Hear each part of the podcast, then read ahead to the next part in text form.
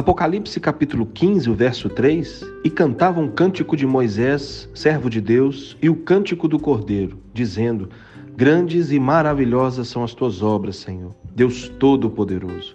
Justos e verdadeiros são os teus caminhos, ó Rei dos Santos.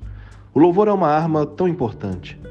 O louvor é uma estratégia tão linda e preciosa que nos faz glorificar os feitos do Senhor que traz à tona ao nosso coração, à nossa memória, aquilo que Deus é e aquilo que Deus tem feito.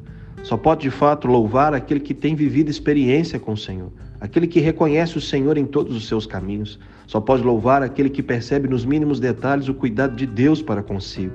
Só conseguirá louvar aquele que de fato reconhece que só o Senhor é Deus e que não há outro além dele. Só pode louvar aquele que experimentou a salvação, a redenção proporcionada por meio do sacrifício na cruz, através de Jesus Cristo, nosso Rei, Rei dos Reis e Senhor dos Senhores. Só pode louvar aquele que reconhece que o Senhor é o seu pastor e nada lhe tem faltado.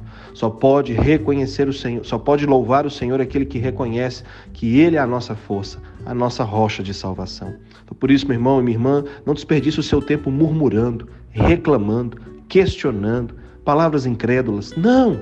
Que você possa proclamar quem Deus é e o que Ele faz. Que você possa adorar e bendizer ao Senhor por tudo que Ele é e por tudo que Ele tem feito na tua vida, na tua casa, junto da tua família.